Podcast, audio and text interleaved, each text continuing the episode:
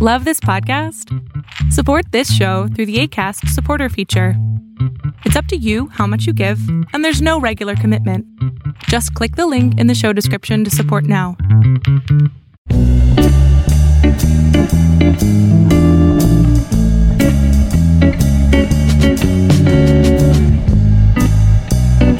¿Qué tal? Bienvenidos a Filo Charlando. El día de hoy estoy con Lucas Amanduras. Luca, ¿qué tal? ¿Cómo estás? Hola Miguel, muy bien, muchas gracias. Muchas gracias por la invitación y por este espacio y por tu excelente trabajo en general. No, muchísimas gracias a ti por, por aceptar la invitación y antes de, antes de iniciar de lleno con esta jugosa y sabrosa conversación que estábamos calentando antes de, de comenzar a, a, grabar, voy a platicarte un poquito, voy a platicar un poquito sobre ti. Eh, Lucas es filósofo por la Universidad Autónoma de Baja California, es maestrante en filosofía de la ciencia por la Universidad Nacional Autónoma de México, es cofundador de NF Tianguis y NF Tecnología, NFT Tecnológica. Uh -huh. nos va a platicar un poquito sobre eso, porque si ando un poco a veces disvariado en eso, porque precisamente es algo de lo que va a profundizar aquí Luca. Eh, sus especialidades los, o sus aficiones en la filosofía la filosofía del dinero y la filosofía en la economía. Y pues le encanta la, cripto, la criptotecnología, la tecnología en general y todo lo que tiene que ver con, con el blockchain, con las criptocositas y esas cosas tan, tan modernas y tan raras al mismo tiempo y Muy que creo que connotando un poco eh, y poniéndonos trágicos, bueno, acaba de, acaba de salir recientemente una noticia, ¿no? Que acaban de, eh, en Suecia, algo así, este, encontraron una granja con muchos PlayStation 4, este, sí. ahí todo el, o sea, a lo mejor para como esos, todos esos responsables de los que no haya consolas de nueva generación o de que las tarjetas sí. de video estén en extinción y estén casi acabadas, bueno, quizá ahí Lucas vamos a, a agarrándolo a, como de chivo expiatorio para... para Yo sí creo que esos PlayStations deberían estar en manos de niños disfrutándolos. pues Lucas, antes de comenzar, antes de empezar con, con este juicio a, lo, a las criptocositas que, que a muchos asustan y porque quizá creo que asusta porque no se entiende o porque todavía estamos en esta fase de solo escucharlo, pero... Uh -huh. De las noticias que, populares, ¿no? Ajá, como que es muy popular, incluso que ya se habla de dinero electrónico y, uh -huh. y que esas cosas, pero... Y que luego muchas cosas se... Como que va ligado a lo, a lo sucio, a uh -huh. las acciones raras. Entonces, bueno, antes de empezar con esa fase turbia y, y cómo lo unes con la filosofía, me gustaría empezar contigo con... Primero, lo que más me da curiosidad de ti es Seamanduras, tu apellido, ¿de dónde viene? ¿Cuál es el pues, origen? Pues este, a mí me gusta cuando las cosas se vinculan de una manera extraña eh, y, y, no, pues no, no a propósito, ¿no? Es griego, es griego, así que ahí hay una relación con, con mi carrera. Este, creo que originalmente eso me lo dijo mi prima que fue a, Nueva, a Nueva York, yo, yo no he tenido la suerte de ir, pero el nombre de mi bisabuelo o tatarabuelo, no me acuerdo cuál, está en el libro de migrantes que vinieron de, de Grecia y creo que era Semantidas, pero como algunos nombres se van cambiando con el tiempo y haciendo más chicos o lo que sea, pues se quedó en Seamanduras, ¿no? Así que sí, Seamanduras es griego. Wow, entonces sí, ya lo traías de origen por ahí. sí, la semilla, exacto. Y bueno, ¿de dónde eres, este, Lucas? ¿Dónde naciste? ¿Dónde, dónde creciste? Nací y crecí la, gran, la gran mayoría de mi vida en Tijuana, Baja California, en la esquina de Latinoamérica. Este, eh, después me fui a vivir a Ciudad de México por mi maestría. Actualmente varias cosas de la vida me han traído a, a vivir a Jalapa, ¿no? La, eh, amo las tres ciudades con todo mi corazón. Este, y pues sí, estudié allá en Tijuana, ya tengo, a, tengo amigos en, en, en, todas partes, en todas las ciudades, este, pero pues en Tijuana está como mis orígenes, se puede decir. Y me gustaría preguntarle, porque siempre lo, lo, lo fronterizo, bueno, creo que a lo mejor eh, incluso a veces los mismos, las personas que vivimos en el centro, en México y bueno, mucho más en Latinoamérica y quizá, bueno, en Europa, eh, pensar en la frontera con Estados Unidos es un poco, hay mucho tabú. ¿Y cómo es este, estar en estas ciudades fronterizas que incluso se llega, creo que a perder como que no sabes dónde estás? Dicen a veces que como que estás sí. en México y al mismo tiempo no estás, como así en, a grosso modo, que, ¿cómo nos platicarías sobre Tijuana? ¿Qué nos pues, dirías de Tijuana? Primero con algo chistoso, ¿no? Cuando llegué a Ciudad de México y bueno, ahí empecé a conocer gente y así, y a veces yo decía, ah, sí, pues fuimos a la línea, ¿no? Entonces, la línea, pues, ¿cuál línea? ¿De qué estás hablando? Y allá en Tijuana la línea es eh, a donde vas a cruzar Estados Unidos y es la línea porque pues es una filota para cruzar casi siempre, ¿no? Y es la línea. Y pues nada, eso, eh, eso comienzas a generar como una lógica espacial espacial distinta, ¿no? Este, eh, pues es común ver, estar en la, en el, en la carretera libre y, ver ahí el, el, muro, ¿no? De Estados Unidos, todas las noticias, este, o sea, estás tan informado de México como de Estados Unidos en su mayoría, ¿no? Tienes que saber un poco de las leyes de dos lugares, qué puedes hacer allá, qué no puedes hacer aquí, y ese que puedes hacer allá, que no aquí, y al revés, pues te genera toda una visión de cómo ver México, ¿no? Yo cuando era niño, yo creía que Estados Unidos era lo máximo, ¿no? Porque todo era limpio y bonito y ordenado. Ahora ya con distancia es como, no, no es lo, no es lo mejor, no es una utopía en absoluto. Tiene, es un país con tantos problemas como el nuestro, este, de diferente tipo, por supuesto. Y pues nada, como que sí te genera como una, como una lógica doble, ¿no? O sea, no es, no es extra, o sea, una, sí, una lógica donde tienes que estar pensando en los dos lugares, ¿no? Y obviamente afecta como como tu profesión, a qué te quieres dedicar y tus posibilidades. Yo soy mexicano nada más, pero tengo muchos amigos y, bueno, mucha gente en Tijuana en realidad es, es, doble ciudadana, es ciudadana en Estados Unidos y en México, y eso te genera muchas nuevas oportunidades, ¿no? Porque, porque, o sea, un trabajo que en México te pagan a mil a la semana, en Estados Unidos te pagan 500 dólares a la semana o más, ¿no? Así que genera toda una nueva, una, una, nueva lógica de, pues si quieres estudiar una carrera está bien, pero puedes trabajar en casi cualquier cosa en Estados Unidos y te va a ir muy bien en Tijuana, ¿no? Eso da para un debate muy grande, pero básicamente creo que permea un poco de mis ideas, ¿no? De, de, cómo, de cómo la, la, economía y el dinero eh, modifican y, y básicamente delinean cómo se vive en ciertos lugares u otros. Así que creo, creo que eso es lo que, lo que podría decir al respecto. te, genera una vida en la que, claro, eres mexicano, te vives como mexicano, te experimentas como mexicano, pero tienes así la, la otredad enfrente, ¿no? Y esa otredad es una otredad donde participas diariamente, ¿no? tienes acceso a cierto consumo o no lo tienes y no puedes entrar y eso te impide mucha diversión en Tijuana, por ejemplo. Eh, eso pues lo que podría decir. Y ahorita, amena esta línea que dices, eh, ¿cuál sería tu, no tu recuerdo más, más bonito, porque bueno, eso sería muy, muy complejo como que seleccionar uno, pero quizá como lo más de los recuerdos que te vengan a la mente de tu infancia, de tu juventud ahí en Tijuana, en esta ciudad, pues ahí tan, tan, atípica, este, tan atípica del, del, territorio mexicano, ¿no? Tan, tan, tan, tan bipartita, ¿no? Tan... Correcto. Sí, un, recuerdo muy bonito, que puedo compartir. Este es como algo, algo chistoso. Allá era que en los noventas y en los noventas, la gasolina en Estados Unidos era muchísimo más barata que en, que México, ¿no? Así como muy, muy barata. Y era muy común allá, una práctica común, ir a Estados Unidos nada más a llenar el tanque de gasolina. Nada más. Ibas, llenas el tanque de gasolina, comías en algún lugar de ahí y ya te regresabas, ¿no? Y un recuerdo muy bonito que tengo es con mi papá, ¿no? Con mi papá, este, pues no le gustaba hacer fila a nadie y nos íbamos así un día entre semana, bien noche, como a las nueve o diez, tal vez de ahí nació mi amor por dormirme tarde, nueve, diez de la noche nada más a cruzar y por gasolina, comer una hamburguesa, pues platicar y regresarnos, ¿no? Es un recuerdo muy ameno de, de una experiencia que creo que no es común, ¿no? O sea, es común que, bueno, a veces no, ¿no? Que, que los padres estén con sus hijos o con su hijos con su mamá, con quien sea, y pasar un rato ameno, pero pues no cruzando de un país a otro. Así que creo que es una experiencia curiosa y, muy bonita que, que tengo con, con mi papá, ¿no? Y bueno, otra experiencia pues es, pues es conocer a la gente que, que llega a Tijuana nomás de party y, pues nada, a ver cómo, cómo, cómo, esa ciudad mantiene su fama del, del siglo, de principios del siglo de, de, principios del siglo XX hasta ahora como una ciudad de fiesta para, para bien y para mal. Y en esta ciudad, en donde dices que incluso puedes estudiar cualquier cosa o no estudiar y, y solo ahora sí que brincar al otro lado, literal, pasar, casi casi pasar la cuadra, pasar la calle y, y estar en, en, otro país con otras oportunidades, ¿cómo es que llega a ti la filosofía? Porque pues en un mundo tan de United States, de no sé, de sí. otras ondas que quizá nada tienen que ver con el pensamiento, ¿cómo, cómo llega Lucas, al pensamiento? Pues yo creo que es una pregunta que siempre me estoy haciendo. Tal vez siempre haya nuevas respuestas, ¿no? Pero, pero creo que lo que más puedo recordar es, este, pues en la prepa, eh, Covach Rosarito, un saludo.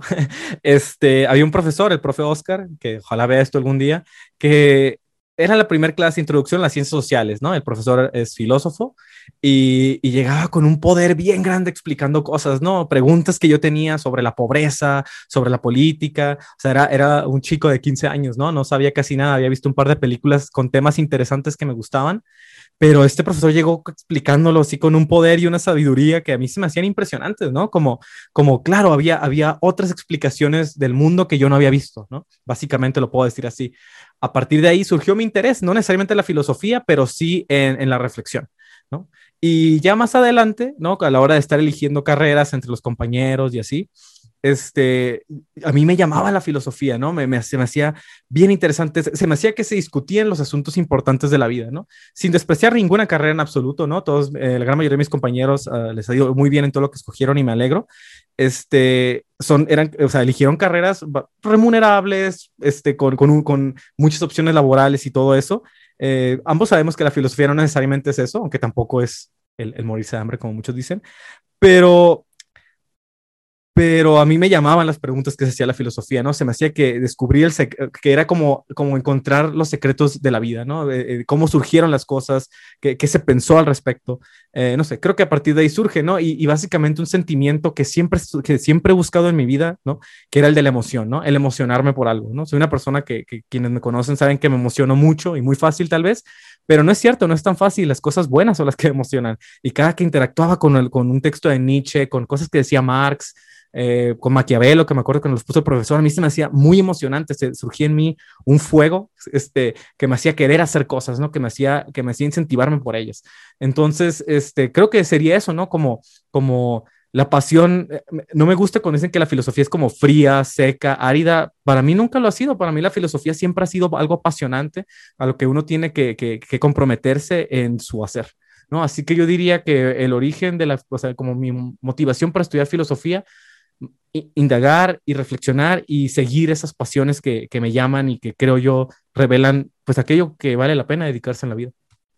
Ahorita curioso y que quiero, que quiero rescatar es el hecho que, bueno, a veces en el bachillerato, cuando, cuando uno entra, siempre el que te está ciencias sociales, filosofía, a veces raramente es filósofo, pero mm. cuando te toca la oportunidad de que, que este docente sea filósofo, creo que sí genera una catarsis diferente en, en las personas, porque lo he visto con, con, varios, este, con varias personas que sí, no es que cambie la vida o que realmente sea como que el, el punto de inflexión para hacer filosofía, pero creo que sí influye, ¿no? Creo que quizá podría ser hasta un, un jalón de orejas para todos, es decir, de, hay que enfocar la atención al bachillerato, hay que enfocar la atención a, a, la docencia, porque realmente hay que buscar que los campos de ciencias sociales de la filosofía se lo enseñe realmente un filósofo pues a lo mejor para mover ahí, remover o no sé, como que creo que sí puede influir de cierta manera, ¿no? Que... Sí, yo también, es, la diferencia entre alguien que solamente te comparte las ideas más básicas de René Descartes y alguien que indaga en por qué se hizo esas preguntas y su relevancia,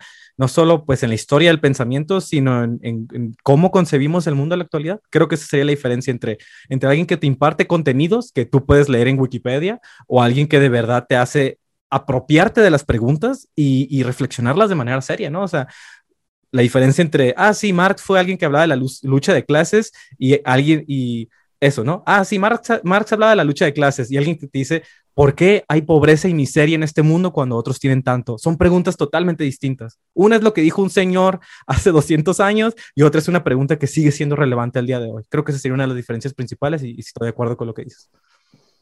Y antes de, ir concluyendo en esta primera etapa de, sobre Lucas en general, sobre, así para entender, quizá para poder entrañar toda, toda esta complejidad de, de tecnología y de blockchain, eh, ¿cómo, ¿cómo, te definirías, Lucas? ¿Quién, quién es Lucas Semanduras?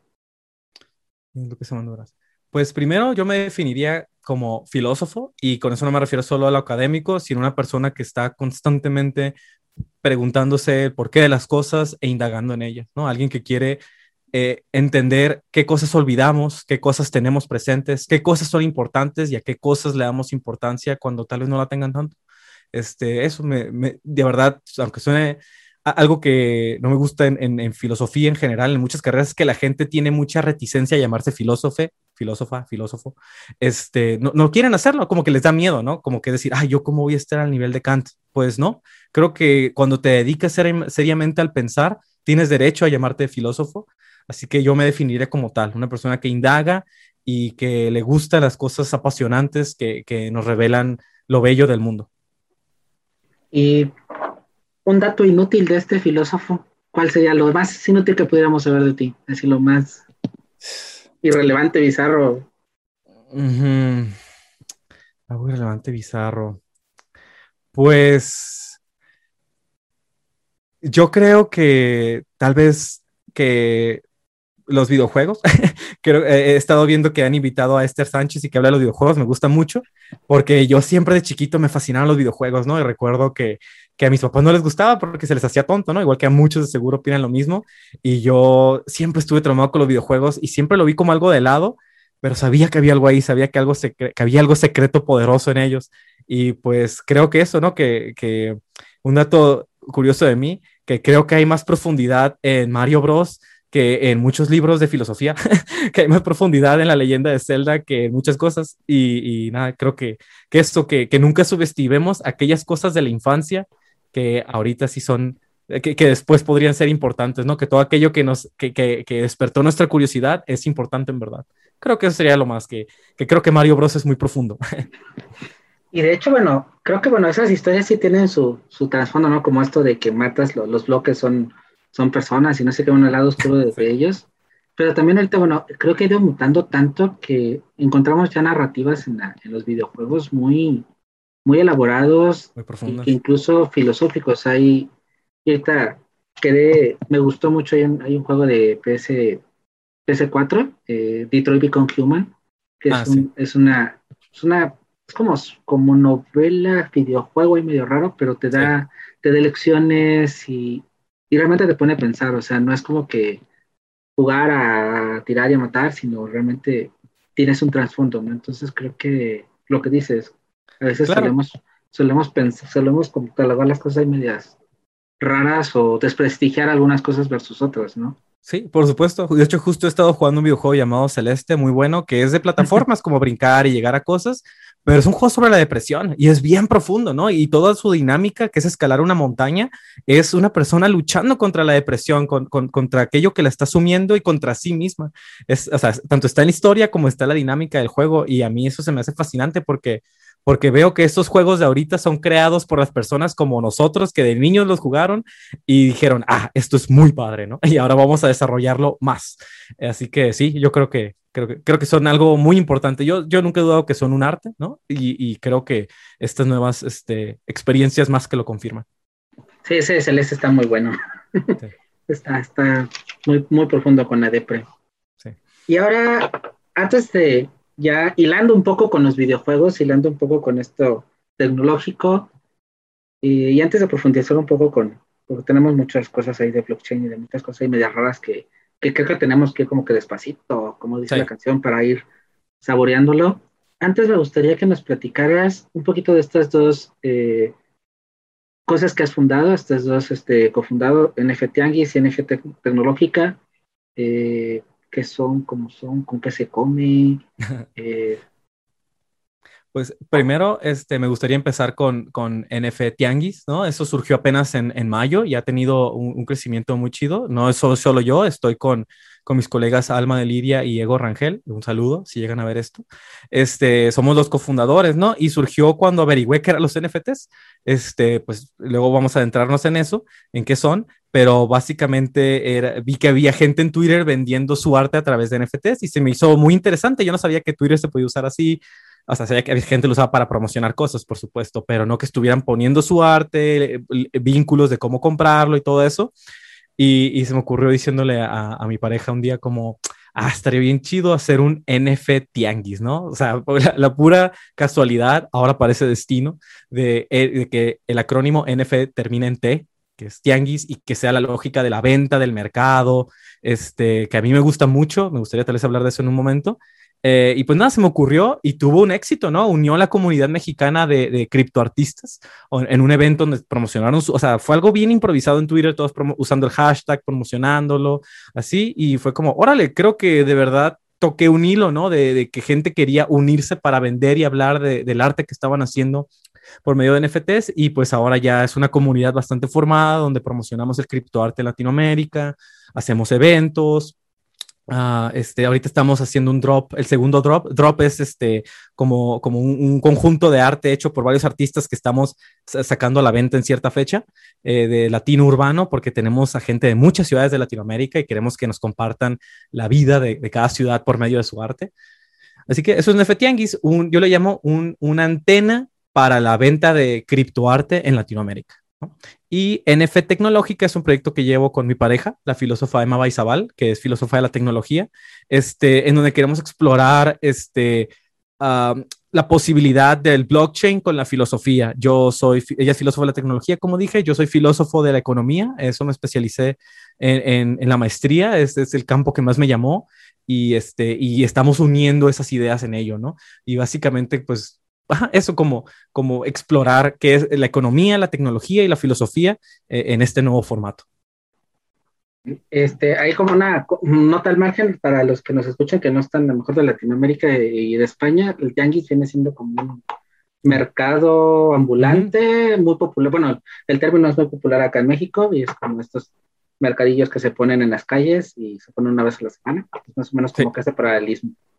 Un lugar maravilloso, por cierto. Sí, son, me encantan los de todo y, y luego lo gastronómico es... Ah. Eh, ahora sí, empecemos con los, quizás no los términos, pero quizás sí un poco la explicación.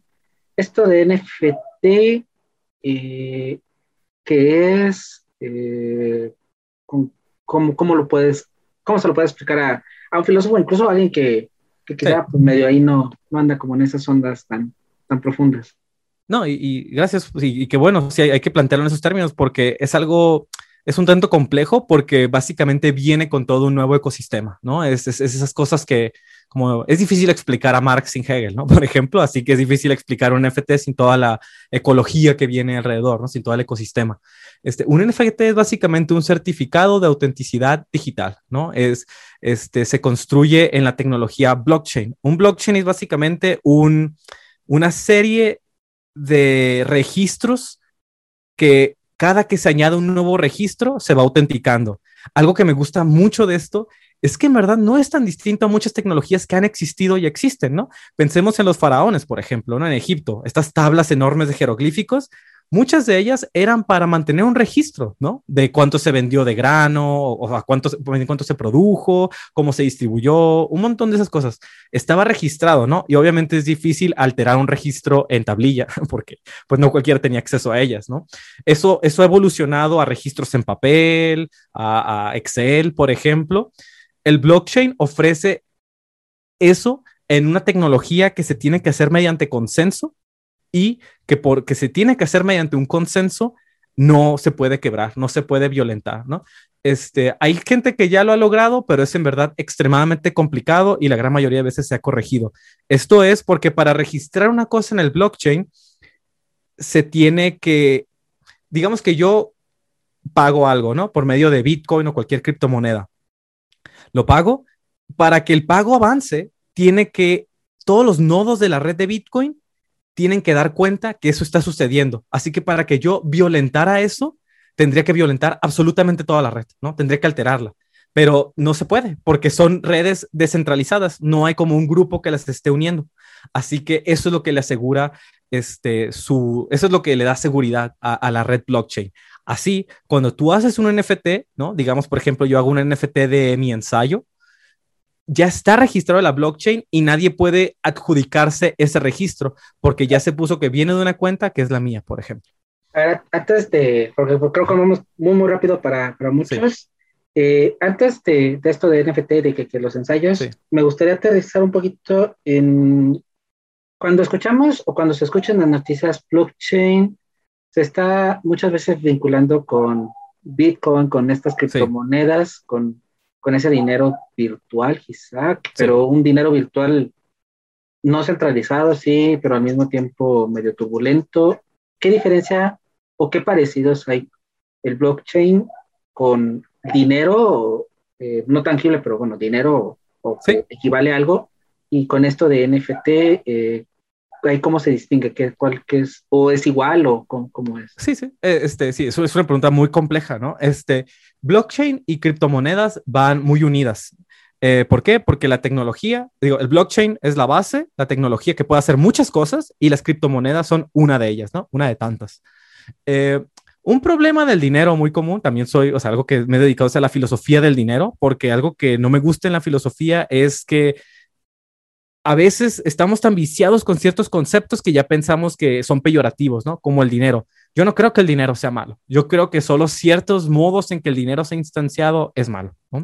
Ahora, un problema común del dinero a través de todas las épocas es cómo evitas la tranza, cómo evitas el doble gasto, cómo evitas que que yo genere mi propio dinero y esté pagando cosas distintas, ¿no? Porque entonces romperías todo el sistema, no tendría sentido el dinero si cada quien puede estar haciendo el suyo así a la y se va, ¿no? Es el, e, e, el, Estado, ¿cómo solucionó eso? Haciendo billetes cada vez más complejos, ¿no? Si tú agarras tu billete mexicano de 100 pesos, tiene un montón de tecnología en él, ¿no? Tiene este, eh, tecnología criptográfica, tal vez no es digital, pero es criptográfica, se ve a la luz, es difícil de conseguir el material, o sea, el arte de, de, de cómo se hacen los billetes es fascinante, la verdad.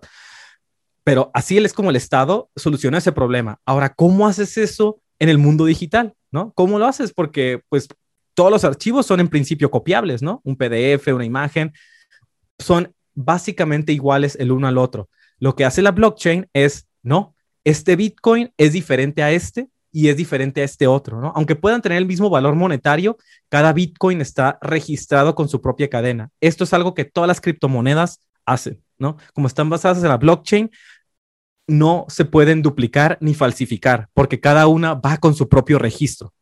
Eso es lo que, lo que hace que, cada, que se pueda gastar y evite el problema del doble gasto. ¿no? Es una tecnología que, que, logra superar eso en el mundo digital. El Estado lo hizo, como ya dije, con tecnología criptográfica.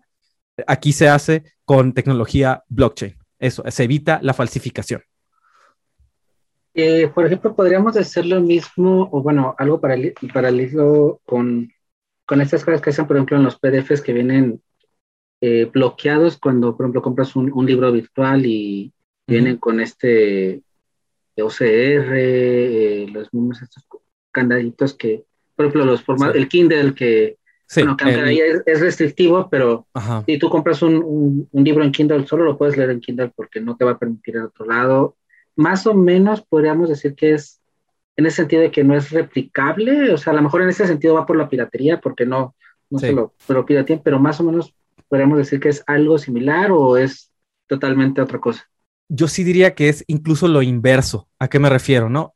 El problema para mí de, Amazon y Kindle, que, tengo un Kindle, ¿no? Amo mi aparato, ese aparato es mi amigo, básicamente. Este, e, el problema es que lo que hacen es impedirte el acceso a la cosa. ¿Quieres el libro? Paga por él, ¿no? Y, de hecho, si compras directo en, o sea, hay formas de descargar eh, los libros en formato Kindle, ¿no?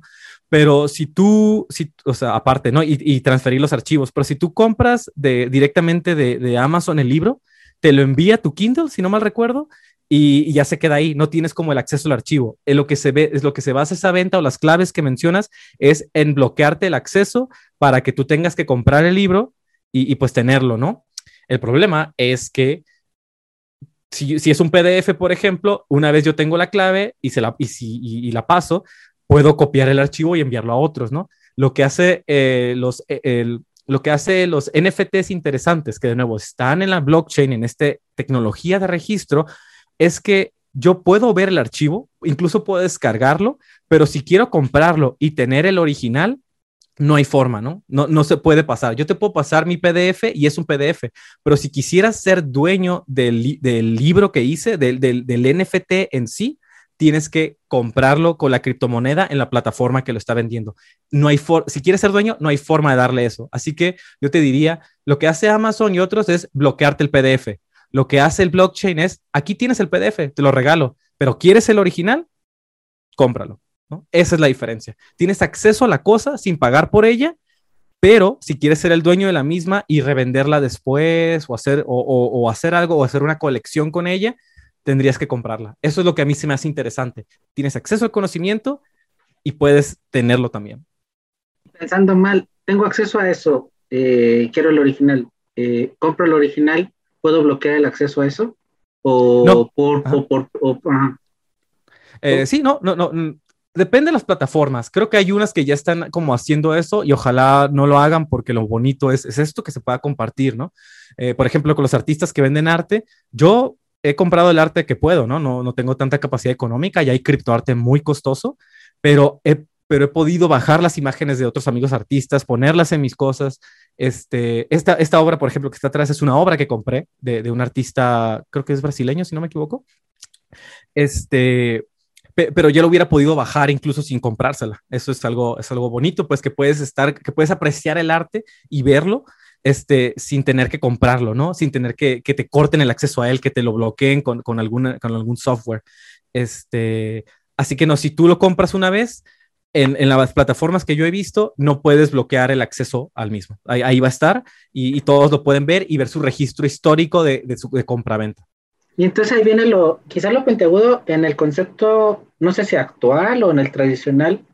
Eh, comentábamos antes de, de, empezar a grabar que es como apoyar al, al artista, el, el, comprarlo, pero pues en términos llanos, a lo mejor eh, a una persona que, o sea, digo, quiero comprar tu, esa pintura, pero uh -huh. pues no va a ser mía, porque al final, o sea, sí es mía, pero no es mía, ¿qué, qué me beneficia comprarlo? O sea, a lo mejor al sí. artista lo ayudas, ¿no? Y, ok, tienes, pero pues lo mismo a lo mejor ábrete un Patreon y te doy, sí. o ábrete claro, un PayPal. Claro. ¿Qué, ¿Qué beneficios le da al usuario eh, el poder comprar algo que una pues no va a ser tranquila, va a ser un, un bit, un, ¿Un byte o ¿Sí? un archivo y, al, y otra, al final del día pues, pues lo tienes que compartir. ¿Cómo, cómo, ¿Sí? entra, cómo, entra ahí la, cómo entra la lógica y del, quizá del valor de Ajá. esta onda de la filosofía del, de la economía, cómo entra esta, esta, esta postura. Sí, déjate, pongo un ejemplo a la que empezando con una película. Hay una película llamada Children of Men, seguro la has visto, de Cuarón, las mejores películas, así yo creo, del mundo. Este, y hay una, hay una escena donde va con gente rica y tiene una galería de arte y como el mundo se está acabando, están guardando el arte, ¿no? Y el pregunta al personaje, e, este ejemplo lo pone Mark Fisher también, ¿eh? No, no, no, yo sé que no es mío, lo pone Mark Fisher. Es como, dice, ¿de qué sirve el arte aquí encerrado si no va a haber nadie para verlo? Y los ricos dicen, ah, bueno, preferimos no pensar en eso, ¿no? Pero lo que voy es esto, ¿no? E, El arte, yo creo, tiene que ser visto. Para que un arte sea arte, eso dice Marcus Gabriel, tiene que ser interpretado, tiene que ser, alguien tiene que estar en su presencia para apreciarlo, para ver su poder, ¿no? Un arte que solo sirve para comprarlo y encerrarlo en una bodega es para mí un crimen, ¿no? Este, algo del mundo económico del arte es como una regla general, podemos llamarla así, es que el arte no baja de precio. Si tú compras una pintura a 10 mil pesos y luego la quieres vender, no se vende, o sea, a menos que tú la quieras malbaratar, ¿no? Pero eh, por reglas del mercado, si tú compras una pieza de arte, eh, siempre cuando la vendas va a costar más, ¿no? Eh, de hecho, cuando compras arte así a los altos niveles en las galerías, hay un curador que te da certificados de este arte fue comprado a este precio, en esta fecha, etcétera. Para si tú lo quieres vender después, no va a ser, va a, ser a un precio mayor dependiendo de cómo evolucionó el artista, si ha tenido más fama, etcétera. Yo, por ejemplo, tengo el arte de muchos artistas, criptoarte, ¿no? Es una forma de inversión también, porque tengo ese arte y, yo lo puedo vender de vuelta. Así que si yo compré un arte a 10 criptomonedas, lo puedo vender después a 20 y así ya tengo un beneficio económico, ¿no? Como, comprador y vendedor de arte. Esto involucra el trabajo de ver al artista, ver cómo ha evolucionado, en qué plataformas nuevas está, en qué galerías lo han invitado. Y es la diferencia entre un artista que está vendiendo su primera obra y tú inviertes en él, en su obra, y luego, y luego evoluciona. Y si tú ya no quieres la obra en tu colección, la puedes revender. Eh, esto, y me gusta mucho la pregunta que haces, porque me, me ha surgido mucho esa pregunta. ¿Cuál es la diferencia entre darle algo en PayPal, no? Yo, o Patreon, a mí esos modelos me gustan, ¿no? Se me hace muy padre poder apoyar podcast o proyectos por medio de Patreon, se me hace algo muy padre, ¿no? El patronazgo a la antigua del Renacimiento. Pero también creo que si tú eres un artista, está bien que te paguen por la individualidad de cada obra, ¿no?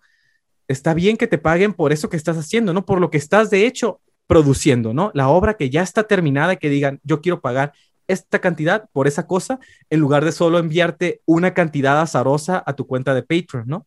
Este, eso, eso a mí se me hace que, tiene, que le trae más valor a la cosa porque tú puedes, tú puedes empezar a desarrollar el sentido de, ah, ¿cuánto precio le voy a poner a esta? ¿Cuánto precio le voy a poner a otro? Depende del trabajo, ¿no? Algo muy interesante que se puede hacer es hacer series, ¿no? Este, hay artistas que hacen, ah, de esta obra solo voy a hacer 10, ¿no? Ay, de esta otra voy a hacer cinco, así que ya son menos, ya van a, costar más, etcétera. Puedes jugar con el mercado de esa manera, ¿no? Y con jugar no me refiero a engañar, sino a ser original con lo que vendes y cómo lo vendes.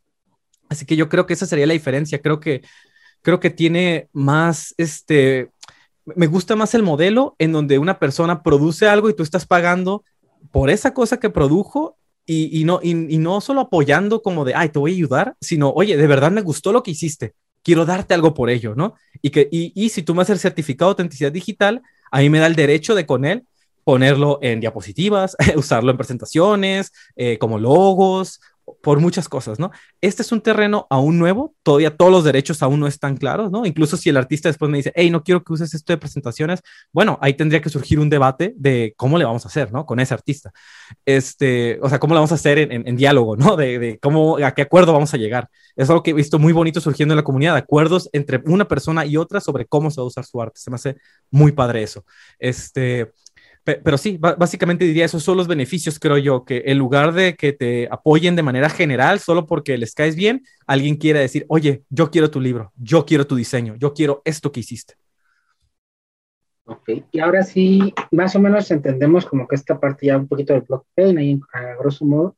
Ahora sí nos vamos a, la, a lo NFT, que es este certificado.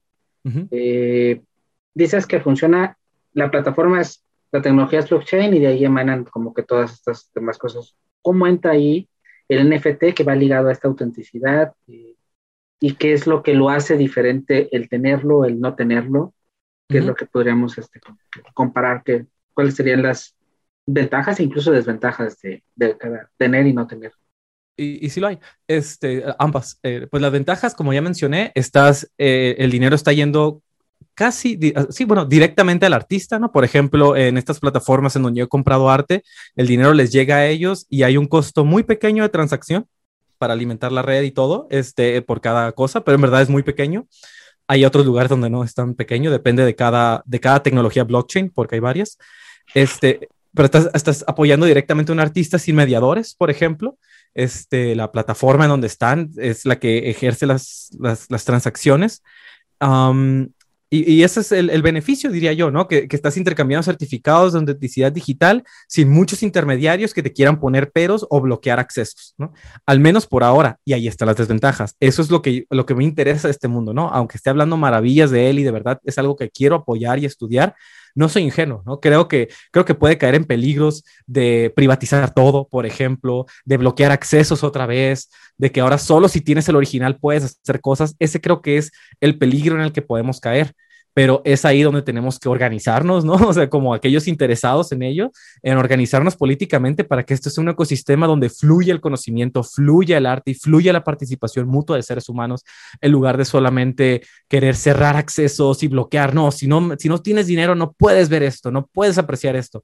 Ese es el mundo que ya, en el que ya estamos y que me gustaría que este nuevo medio tecnológico, esta nueva economía, este, puede dejar esos vicios atrás, ¿no? Puede repetirlos también, ¿no? Como ya dije, bloqueando accesos, fetichizando la propiedad privada, eh, pero a la vez nos permite una nueva economía en donde podamos relacionarnos unos con otros eh, eh, en apoyo mutuo. Creo que eso es lo que más me, gusta de esto. Yo en esto tengo una, duda un poco, no sé si, si rara. por ejemplo, ahorita que hablábamos de videojuegos, retomando un poco, hay algo que está muy, como muy de moda con, la, con las plataformas, por ejemplo, de venta digital de videojuegos, en donde cuando compras un videojuego en una plataforma, y creo que eso, bueno, también se puede, se, se canaliza, por ejemplo, a la música, cosas así. Compras, más que nada estás comprando la licencia de poder jugar bajo ciertos requisitos. No estás comprando el juego. no estás, Y también llega la situación en donde, y aquí quiero aterrizar también, en donde, por ejemplo, si ahorita no sé la consola eh, Xbox 360 eh, cierra su, tienda virtual, a lo mejor cierra el acceso y tú ya no puedes descargar nada porque ellos cierran sus servidores, ellos cierran sus, sus pues, su, material, su equipo y ya van migrando a otros lados. Y tú, aunque lo compraste, sea licencia, sea lo que sea, pues ya no lo puedes, pues ya no puedes pues, tener ese acceso porque ya físicamente ya no está. Aquí en este caso, eh, el NFT no funciona como licencia esta de que Eh, es tuyo, pero no es tuyo, solo tienes permiso para. Y, y, otra cosa, ¿qué pasa si este certificado, pues bueno, dices que es una red este, súper no centralizada y son muchos, son muchos equipos, pero si el lugar donde está alojado, cómo está alojado, porque va a haber un momento en donde quizá pueden dar como que el switchazo para abajo y ya no puedes recuperar o porque bueno, la nube no es, no es como que la nube, sino es al final son, son, espacios físicos, son computadoras. ¿Cómo, cómo, cómo proteges tanto el artista como tú mismo que estás comprando? ¿Cómo proteges esa propiedad que al final del día, pues, pues es un byte? Sí, claro. Eh, ahí la diferencia con los juegos, y, y, sí, es así como lo escribiste, está, está perfecto, ¿no? Un recuerdo de coraje que hice hace, hace ya meses o unos años, no me acuerdo, cuando quería jugar un juego en mi PlayStation 3 y era como, ah, no, ya expiró como la licencia de este juego. Y yo, ah, ¿cómo que ya expiró si yo lo compré, no? O sea, ¿Qué significa eso? Y pues sí, así funcionaba, ¿no? Era como ya había pasado tiempo y no podía, ¿no? Entonces yo nunca tuve el juego, tuve el permiso de jugar el juego por un rato, ¿no? Eso, eso a mí se me hace, se me hace muy, muy, muy denso, ¿no? Este, sí, aquí ese es uno de los peligros y es innegable, ¿no? Que, que, que la red podría desaparecer y, lo que tuviste en ella ya no está. ¿no? Eso es un peligro real, por eso cuando se adentra esto hay que investigar como qué plataformas, cómo están funcionando, qué proyecto tienen a futuro, eh, quiénes lo están alimentando, ¿no? Esto de, la nube, sí, tiene razón, no es una nube, pero el hecho de que no esté centralizado significa que no depende de una computadora que esté corriendo el protocolo, son varias computadoras que lo están corriendo, ¿no? Y, no, y no me refiero como varias en un centro, o sea, yo podría poner mi computadora a, lo que se llama hacer staking, ¿no? Este que es como, como tengo una cantidad de dinero que tengo guardada y eso permite que mi computadora autorice transacciones que otros están haciendo. Y así se van formando redes entre varias computadoras del mundo que están autorizando las transacciones. Así que no hay una sola computadora que tenga esto. Ahora, lo que sí podría pasar es que se volviera obsoleto, ¿no? Que la gente ya quisiera dejar de usarlo y si no hay gente autenticándolo, pues no van a pasar las transacciones. Eso es totalmente posible. Pero creo que eso es posible con muchas cosas, ¿no? Algo de que voy en mi filosofía del dinero eh, eh, un tema que, quisiera también hablar un poco, porque, porque algo que, me ha gustado de los NFTs y el blockchain es que no es algo como aparte de mi trabajo filosófico, está unido a él, ¿no? Estoy, estoy pensando y viendo cómo se desarrollan las cosas, ¿no? Algo que hemos naturalizado mucho es como la, es, es el dinero, ¿no? ¿A qué me refiero? Que es muy común la opinión, no, solo es dinero real si el Estado lo da. Eso no es cierto el dinero lleva existiendo miles de años, mucho antes de que los estados modernos nacieran ahí por los 1700, digamos. Y, y, podría pasar, ¿no? Que si un gobierno colapsa, su moneda colapsa, ¿no? Ya ha pasado, de hecho, en la historia actual, en especial en África, que hay muchos países que no tienen ni medio siglo de vida, que tienen dinero, pero no se confía en ellos, porque como son países tan nuevos, colapsan y su moneda colapsa. Ahí todos los bienes que tenías, pues, pues colapsaron también, ¿no? Algo así es lo que puede pasar con estas cadenas, que son muy nuevas y, y, podría ser que, que, que se detengan eh, con cadenas quiero decir blockchains, ¿no? que, que, se, que se abandone su uso, eh, pero a la vez ahí es donde uno tiene que, eso me ha gustado, que tienes que hacer el trabajo de investigación de ver qué, cómo van los proyectos, dependen de una persona o dependen de varias, eso es bien importante, si es una blockchain que depende de una persona, es horrible, entonces no, no sirve de nada, porque si esa persona algo le pase, que ojalá no, esa persona hipotética, este, Ah, pues se arruina el proyecto. Pero en, los proyectos en que yo estoy interesado, por ejemplo, eh, Bitcoin no me gusta porque Bitcoin por su tecnología específica es bien duro con el ambiente. Yo soy de los que cree que Bitcoin debería ser prohibido por eso. Pero hay otros proyectos que no son rudos con el ambiente para nada, que son bastante, que usan muchísima menos energía por muchos detalles técnicos que ahorita no puedo explicar, pero que están trabajados por mucha gente y ya tienen red en todas partes del mundo de nuevo, esto no asegura nada, no voy a negarlo, es un voto de fe, ¿no? Es un voto de fe pero pues todos los buenos proyectos empiezan con un voto de fe, ¿no? este, yo creo eso sinceramente. Este, y pues sí, e, es, yo lo vería similar a, ¿tú confías en que el Estado mexicano va a vivir para siempre? Tú tienes todos tus ahorros, no digo tú, pero en general, ¿no? Tienes todos tus ahorros en ello. Sí, confiamos en que México va a estar porque creemos en el proyecto de nación, tal vez algunos no, pero ya está muy cimentado en muchas cosas y por eso el dinero vale. Pero si el proyecto comenzara a fallar, pues el dinero de, México también no serviría de nada. Este, entonces sí, como que hay que darnos cuenta que muchas de estas cosas que tomamos por naturales son votos de confianza que estamos ejerciendo en cada momento. ¿no? Y, en este sentido, eh, el, este, estas, el, blockchain que decías invertir, ahí donde decías vender tu arte y, revenderlo y tener monedas, estás confiando en la plataforma, por eso hay que investigar bien en cuál lo vamos a hacer. Antes de, de entretejerlo un poco ya con, con filosofía, bueno, ¿cómo lo, ¿cómo lo aterrizas tú? Porque vemos todo esto del dinero y todas estas cosas raras, pero tiene un aterrizaje contigo en el plano filosófico. Eh, hay dos cosas algo que critican mucho de las monedas este, de blockchain es lo efímero que tienen estas curvas medias extrañas, medias raras, y que eso quizás hace que, muchas instituciones, incluso y sobre todo muchos gobiernos, desconfían, ¿no? Tienen como que ese, pues es que no es como que algo muy, o sea, está bien que hay ciertas monedas que bailan a veces de vez en cuando, pero tratan de llevar una, una curva más o menos eh, estable y Bitcoin, por quizá el más famoso, pues siempre está en estas curvas de arriba, abajo. Inestable. ¿Cómo, cómo, por qué pasa eso? Eh, sea, sea muy a grosso modo, muy, muy sencillo. Disculpe, te trabaste poquito, ¿podrías repetir la pregunta? Ah, claro. Este, ¿Por qué pasa esto de, esta efemeridad? Aquí sí queda de una manera no tan técnica, a lo mejor lo más, más este, simple posible. Esto pasa también solo con monedas o también con todo lo que tiene que ver blockchain en general. O sea, esta, esta volatilidad es solo exclusivo de, del dinero que se está convirtiendo también del arte, de esto que también lleva como este efecto colateral. Y algo que también ahorita tocaste y creo que puede ser muy medular, el ambiente, ¿cómo es esto del ambiente? Porque dices, bueno, has usado este ya término de desamigable, no es amigable, ¿a qué te refieres? Y, ah, ok. Eh, o sea, para, para podernos quizá que nuestros, parece que nuestros, que nos vayan a ver, pues que estén como que puedan entender toda esta complejidad media, pues sí, media rara y quizá no filosófica, pero vamos a aterrizar en algo filosófico. Bueno, no, definitivamente, definitivamente, ¿no? Al final lo técnico tiene siempre algo de filosófico, el ser de la tecnología. Pregunta de Heidegger. Este, sí, lo del ambiente lo puedo despachar rápido. Este, es una pregunta muy sencilla, es una, es una respuesta, bueno, sí, más o menos, pero, pero ahí va. Eh, blockchain es, es, rudo con el ambiente. Tal vez ya has visto la noticia y, y si no, seguro alguno de los que, eh, que escuchan me habrá escuchado que, que, que, para, para nutrir una mina de Bitcoin, a veces se usa en una hora la energía que usa un país entero un año, por ejemplo, lo cual es así brutal, ¿no?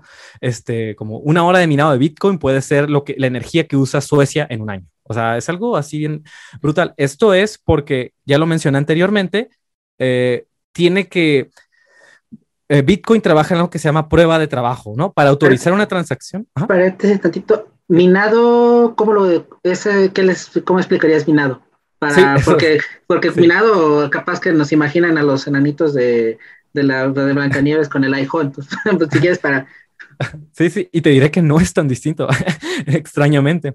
Sí, se llama minar Bitcoin a producir una nueva Bitcoin, ¿no? ¿Cómo, o ¿cómo, ¿Cómo, México produce su dinero? Pues lo imprime, ¿no? Obviamente no lo puede imprimir libremente por muchas cosas económicas, pero así se genera el dinero, eh, eh, el peso mexicano, ¿no? Este, el Bitcoin se mina, ¿no? ¿Cómo se mina? Tiene que resolver ecuaciones matemáticas que cada vez son más difíciles de resolver. El primer Bitcoin, una computadora bien básica podía resolver los problemas. Ahora se requieren muchísimos, muchísimos procesadores para resolver esos problemas matemáticos, muchísimo procesamiento de energía. ¿Por qué? Porque así se autentica, ¿no? Así se...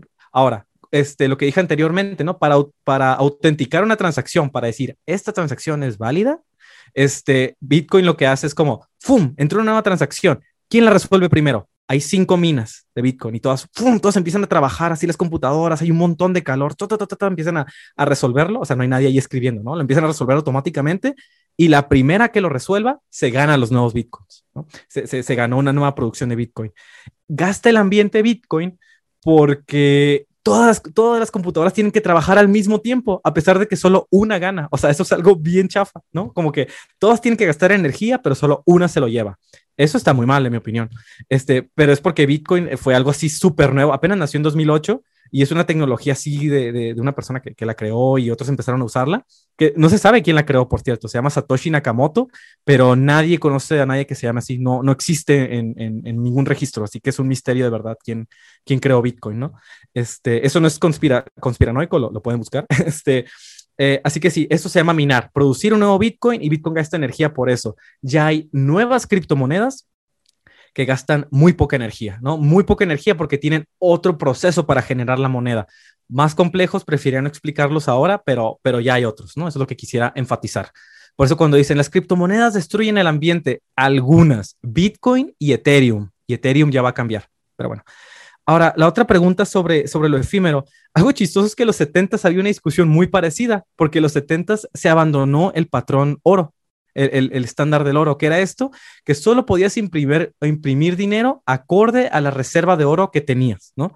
Así que si tú tenías mucho oro, podías producir más dinero, eh, porque estaba respaldado por el oro, ¿no?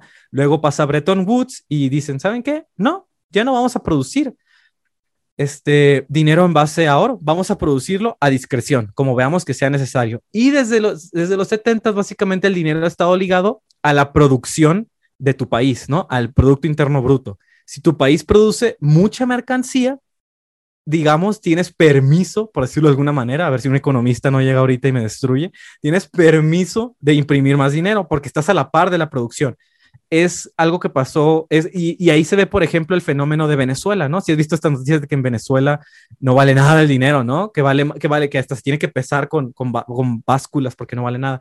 Esto, es, esto tiene una explicación muy sencilla, ¿no? Es el fenómeno, pues, de la inflación, que básicamente este, en Venezuela se empezó a imprimir, imprimir mucho dinero, pero sin cambiar las condiciones de producción. No se cambiaron las condiciones de producción, ¿no? Se, se seguía produciendo igual, pero se seguía aumentando el salario mínimo, aumentando, aumentando, aumentando, imprimiendo, imprimiendo, imprimiendo, hasta que llega el punto en que la moneda casi no vale nada. Súmale a eso que muchos países no pueden comerciar con Venezuela, que Estados Unidos tienen enemistad y y, Estados Unidos ejerce el imperio del dólar, este, pues entonces la moneda de Venezuela pues no vale nada por eso, ¿no? Este, con las criptomonedas, eso, eso pasa, pues, ¿no? Algo que, otra cosa que no me gusta de Bitcoin es que no sirve de nada. Es básicamente una herramienta digital para especular, en donde los ricos han metido mucho dinero para evadir impuestos, ¿no? Pero ya hay otras, otras monedas como Ethereum o Tesos que lo que hacen es, a través de esas transacciones de criptomonedas, lo que hacen es validar lo que se llama contratos inteligentes, uh, este, seguir autenticando otras cosas en la red, que, que, que, tienen cosas más útiles, ¿no? Así que, bueno, volviendo un poco a lo de la fluctuación que decías, sí, definitivamente las monedas fluctúan mucho. Yo no recomendaría a nadie invertir sus ahorros en ello, ¿no? Si tienes ahí ahorros de toda tu vida, no, no los inviertas en esto. Es una tecnología bien naciente y todavía no es claro cómo se van a, cómo, pues cómo va a pasar todo, ¿no? Hacia dónde va el río. Pero, este, pero toda cosa naciente siempre es fluctuante, ¿no? Siempre también eh, cuando nació el Internet, la gente no, mucha gente no creía en él y ya después nos dimos cuenta que era bien útil para muchas cosas, ¿no? Y con las blockchain, con la tecnología blockchain, las criptomonedas, yo creo que va a pasar lo mismo, eh, pero aún ahorita hay, hay, mucho flujo, ¿no? Porque depende mucho de los caprichos de lo que diga la gente con dinero. Eso es algo que a mí me molesta, pero creo que si construimos comunidad, una comunidad que está constantemente involucrada en, en comprar y vender NFTs, en apoyar el trabajo de otros, al menos el trabajo que puedas hacer digitalmente, es una comunidad que va a florecer. ¿Y esta fluctuación le afecta también a NFTs, a estas cosas, o, o es diferente a lo especulativo de, de, lo que es blockchain, entendiéndose como monedas digitales y ya esto que es más esta generación de certificados? Ajá. Eh, sí le afecta en el sentido de que si yo compré, digamos, uh, compré una obra a un Bitcoin, ¿no? Y, ah, pues me, me, gasté, lo compré cuando el Bitcoin valía, valía 20 mil dólares, súper, y pum, el Bitcoin cae y ahora vale 2 mil dólares. Es como, pues sigue, la obra siguió costando un Bitcoin y la puedes vender por dos, pero ahora el Bitcoin de valer 10 mil, ahora vale dos, y si lo vendes a dos Bitcoins, pues cuatro, o sea que en sentido bruto perdiste, ¿no? Perdiste dinero porque bajó el valor de la moneda. En ese sentido le afectaría, en ese sentido. De hecho, en la que yo estoy, muchos artistas estamos ya pasado que la moneda ha bajado de valor, ¿no? De valer 7 bajó a valer 3, por ejemplo, ¿no? Y fue un duro golpe que fue en mayo hace, hace, poquito. Este, y eso, eso, eso sí afectó, pues, porque ahora el dinero que tenías, pues, bajó. Pero conforme ha seguido habiendo movimiento económico y transacciones, eh, se ha ido recuperando el valor y, más, más, que recuperando, se ha mantenido, lo cual es mejor. Es, es, es, es, bueno que algo se mantenga y vaya subiendo y bajando poquito a poquito. Este, así que en ese sentido le afecta, pero en, en, en todo lo demás que dije de la autenticidad, de, de, de generar un historial de intercambio, de, de la originalidad de la obra, esto no lo afecta en absoluto. Mientras siga viviendo la blockchain, eh, sigue todo el registro ahí, aunque tal vez ya no valga, no valga lo mismo en términos monetarios normales, dólares, pesos mexicanos, etcétera. Entonces, cerrando esta, esta última parte, eh, lo que es NFT se consume y se puede pagar solo con dinero de tecnología blockchain. O sea, yo no puedo entrar y, y meto mi visa y pago. Tiene que, tengo que tener una cartera de alguna moneda específica de la plataforma, bueno, o la que la plataforma acepte, no es, eh, no es que yo pague mi dólar o pague mis pesos. Correcto. Este, correcto. Hay plataformas, creo que hay un par que te ofrecen como meter tu tarjeta y, como que te lo sacan de tu cartera y así, y o sea, lo que tú pediste, ¿no? Es como que te roben. este, pero, o sea, con tu, tú metes tu tarjeta como si compraras en Amazon y, te lo venden, pero lo que hacen es que ellos mismos te hacen el intercambio por su moneda y ya te lo venden. Así que al final sí, solo lo puedes comprar, este, solo puedes comprar con, con una criptomoneda. Y eso es algo que se me hace bien padre, ¿no? Porque lo que dije antes de Bitcoin sirve como herramienta de especulación. ¿Por qué Bitcoin vale, vale tanto? Porque mucha gente con dinero empezó a meterle dinero, ¿no? Así que ahí se empieza a evaluar el Bitcoin. Y lo hicieron por muchas razones, para evadir impuestos, para, para ver si, si, si valía más después, especulación financiera, etcétera, ¿no? Era una cosa que solo estaba para eso. Ahora que hay NFTs, ya tenemos una mercancía para la criptomoneda. ¿Me explico? Es como, si, ¿de qué te sirve el dinero si no tienes nada que comprar con él? Lo mismo, ¿de qué sirve una criptomoneda si no hay una mercancía específica para ellas? Ahora ya la hay, los NFTs. Es ahí donde yo veo una diferencia crucial en esta evolución. Primero se creó la moneda y luego la mercancía. Tal vez es algo diferente a lo que pasó en la historia anteriormente, pero pues hay que darle espacio a lo nuevo también. Y ahora aterricemos en mercancía. Bueno, ya nos has hablado un poquito en lo que es lo creativo, en lo que es el arte, en tu fondo y esto. ¿Cómo lo, cómo lo hilas con la filosofía? Y tú me comentabas antes de entrar a, a grabación que algo tiene que ver un poco, no con la rebeldía a la academia, pero sí como una manera paralela de llegar a la academia. ¿Cómo, cómo es este, este matrimonio simbiótico de criptomonedas, filosofía?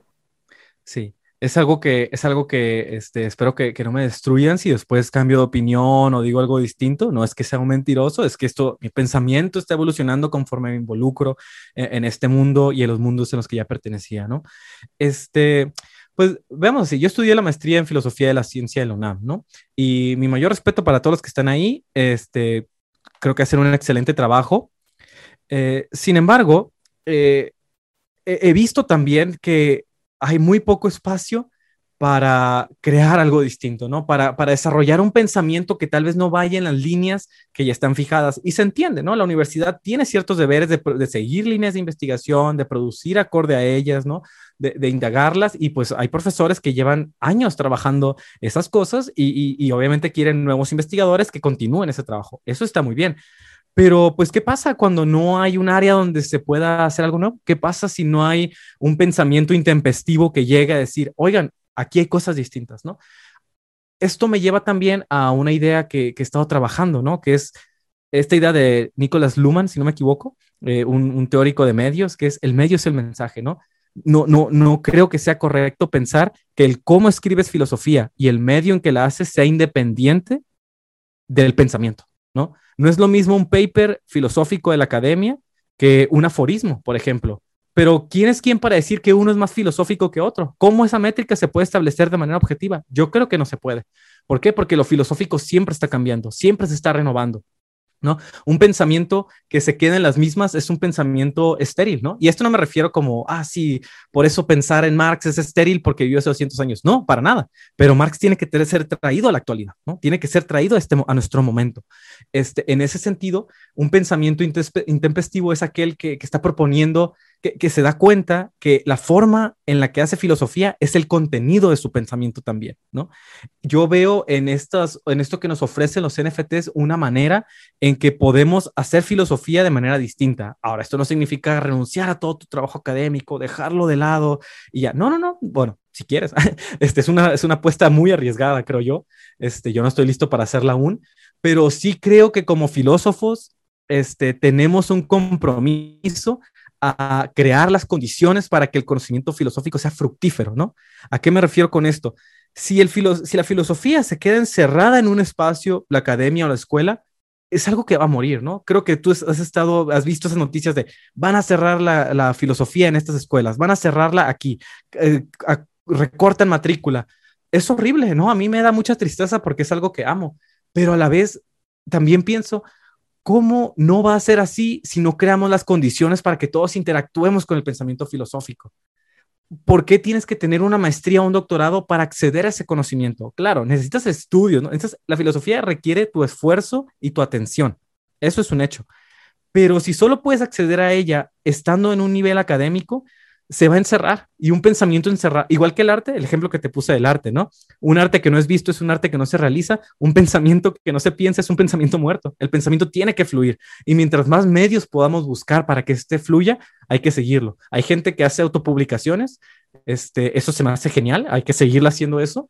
Hay editoriales independientes, hay que seguir apoyando eso y pues ahorita está este nuevo medio que ofrece nuevas oportunidades creo yo, para otra cosa que es vivir del pensamiento también, ¿no? La única, casi casi el paradigma del filósofo que vive de su obra es el filósofo académico, que está bien, qué bueno, pero creo que todos hemos sido testigos que pocas veces se aprueba más presupuesto, siempre nos lo están recortando, ¿no? ¿Y qué vamos a hacer? ¿Dejar que la filosofía muera con el recorte de presupuesto? A mí eso se me hace impensable. Si nos vamos a comprometer con la filosofía, tenemos que comprometernos con sus condiciones de existencia. Y aquí es eh, ¿Cómo amarras? Es esta parte, eh, bueno, te alejas un poco, por decirlo de alguna manera, de la academia, generas tu propio pensamiento, bueno, generas tu propia publicación. ¿Dónde viene, cómo, cómo entrarás ahí el NFT? Eh, ¿Es como, lo vendes como un libro? O sea, ¿cómo, cómo, cómo entra ahí esta, esta ecuación? ¿Cómo entra en la ecuación? Sí, eh, que, por cierto, lo, de la academia aún, sigo trabajando. Tengo mi, seminario de filosofía de la economía este, por parte de la UNAM. Este, en mis redes lo, lo pueden encontrar. Este, y, sigo, sigo en ese mundo, ¿no? Es un mundo que también me gusta la discusión a ese nivel también. Este, sí, este, con, mi pareja, este, que ya mencioné, Emma Baizabal, eh, y yo, este, hicimos eh, un, un, ensayo que hasta donde sé es el primer ensayo filosófico NFT en español, ¿no? el primero de todos, según yo, hasta donde investigué, y créeme que sí le busqué en todas partes de Google. Eh, y hay otros en inglés de otros años, pero, pero español es el primero. Sí, es un libro que, que, que le, pusimos, pusimos, un precio en criptomonedas, eh, lo, lo, produjimos, lo creamos ella y yo con ideas que los dos estábamos ahí pensando y ya se ha vendido un poco. O sea, no nos ha vendido todo, nos ha agotado y definitivamente no es suficiente para poder vivir de ello, pero yo lo veo como una semilla, ¿no? Como el principio de, hey, si a la gente le gusta lo que escribo, este eh, me gustaría que me apoyaran comprándolo, ¿no? Que, que, leyeran y que se inmiscuyeran con ello. Y si tienen preguntas, hey, pues también estoy accesible a ellas, ¿no? Eh, es, es, es, aquí me ofrece la oportunidad de tener un lenguaje más, eh, más de prosa, más literario, ¿no? Que sigue siendo filosófico. que, por ejemplo, el formato paper, que es técnico, porque se desarrolla en un, en un contexto técnico como la academia. Es difícil pedirle a alguien no familiarizado con la filosofía que lea un paper porque hay mucho, o sea, hay mucho contexto detrás, ¿no? Y, está localizado en discusiones bien específicas. El, el, libro que produjimos, que produjimos mi pareja y yo, este, eh, hasta donde yo lo veo, eh, cualquiera puede eh, leerlo, puede entender qué está diciendo. Tal vez no entienda algunas cosas, pero puede ir averiguándolas. No, no tiene un lenguaje fuertemente técnico, pero sí es filosófico porque es una historia de dos monedas y se pregunta eso qué pasa con las monedas que siguen ahí, pero ya se están yendo y qué va a pasar con la moneda que viene, cómo va a cambiar el poder acorde a las nuevas monedas, ¿no? Un nuevo dinero implica nuevo poder. ¿Cómo vamos a lidiar con eso? Esa es la pregunta que se hace. Es una pregunta que me gustaría que la gente piense, ¿no? ¿Qué importancia tiene el dinero en mi vida? No solo para alimentarme, ¿no? Sino como aquella cosa que dirige nuestro, nuestras interacciones con otras personas. Este, así que sí, e, eso por ahorita es una venta de libros. Estoy trabajando en otro, eh, en otro proyecto que, que después te, te, voy a compartir para que, para que lo veas, ver si, si algo que podamos hacer juntos, por supuesto, también, este, de cómo unir estas tecnologías, ¿no? Este, de nuevo, el PDF es solo un formato que estamos trabajando, pero hay otros formatos que se pueden hacer, ¿no? Este, audios, videos, muchas cosas, prácticamente todo lo digital puede ser NFT. Y ahí es donde tú, como uno, uno como filósofo, debe decir, oigan, tal vez hemos estado mucho tiempo muy centrados en escribir. ¿Qué otras, ¿En qué otras maneras puedo instigar el pensamiento? Eso me gustaría explorar también. Y entonces un, es como, podríamos decirlo, como una manera de, en estas modas que están ahorita ya de que puedes tú autopublicar, ya sea quizá lo más tradicional que en Amazon que subes ahí tu libro para que te lo lo publique Amazon o alguna editorial independiente, pero en esta podemos decir que tú tienes el control de la obra en este sentido estricto, eh, también en lo monetario, cuando, cuando deciden aportar algo, que no necesariamente también eh, es como tú subes la obra como en un open access, pero también abres la alternativa a que alguien lo compre sin que deje de estar disponible.